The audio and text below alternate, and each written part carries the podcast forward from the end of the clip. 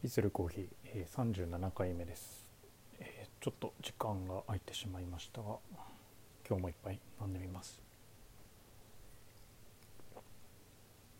あ美味しいですね。はい、えー今日紹介するのは、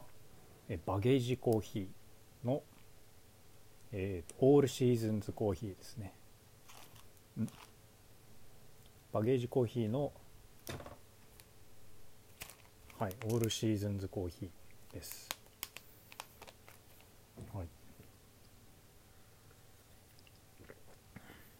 えここのお店がちょっと友人におすすめされて行ったんですが、場所がですね、原宿にあるんですね。原宿のまたちょっと場所が分かりづらいんですけど、裏原のさらに奥というか、なんか難しいですね。なんていうか。あの、表参道ヒルズから、えっ、と、渋谷じゃない逆ですね。表参道ヒルズから、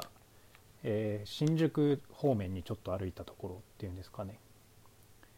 裏原から、あの、青山に向かって、さらに奥に行くところの坂の途中にあるお店です。まあ、お店としてはそんなに大きくないんですけど、まあ、場所が場所だけにちょっと何て言うんでしょうねコアな人がやってくるというかこのお店を目当てにやってくるって人が多いみたいですね。はい、でこのお店自体は多分ローストはしてなくて、えー、と豆ごとにあれですね多分焙煎してる場所が変わってると思います。でここは、えー、とロースターがオールシーズンズコーヒーって書いてあるのでオールシーズンズコーヒーというお店が、えー焙煎してるんではないでしょうか。でこの豆が、まあ、3種類この前行った時はラインナップされていて一応真ん中ぐらいのあの焙煎度らしいです。ああ新宿ですねオールシーズンズコーヒーは。なるほど新宿のお店だったみたいです。で、えっと、緑色のなんていうかモスグリーン色なんですけど結構いちごっぽい、うん、ストロベリー感。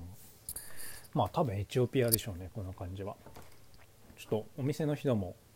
完全に把握してなかったみたいでちょっと何の豆だか忘れちゃいました。裏にもちょっと書いてないんですけど。もうえっ、とこの袋を開けた瞬間からいちごのようなフルーティーな香りがします。でえっ、とそうですね。ちょ特に書いてないみたいですね。一応ブレンドになってます。でえっ、とウェブショップの方を見るとわかんないですね。もしかしたらこれはオリジナルなのかもしれないですうんシングルオリジンとは言ってなかったです。でえっとエスプレッソとかにも使ってる豆だそうです。でそうですね味はで冷めてきても美味しいですね。まず最初なんかいちごっぽい風味とあとレモン。レモンのようななんでしょうちょっと酸味系も感じるんですけどでも全然舌に残らないというか酸味が舌に残らなくて結構ガブガブ飲めちゃう感じです、うん、で甘みもあって、まあ、苦みはもうほんとちょっとだけって感じですね、うん、すごいなんか朝入りだけど毎日飲めるっていうなんか不思議なコーヒーです。なかなかないと思います。よくあるのはなんか朝入りで美味しいけど毎日飲むのはなんかきついみたいなのあるんですけどこれはないですね。あと入れ方によってもちょっと味の幅が出せるのでそこもなかなか面白いです。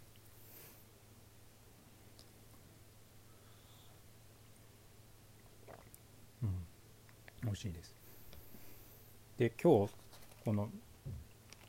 収録がちょっと遅れちゃったのは理由がありましてですね今ちょっと自家焙煎を家でやっています。あのカセットコンロを使ってあと土鍋ですねお米を炊くような土鍋とカセットコンロを使って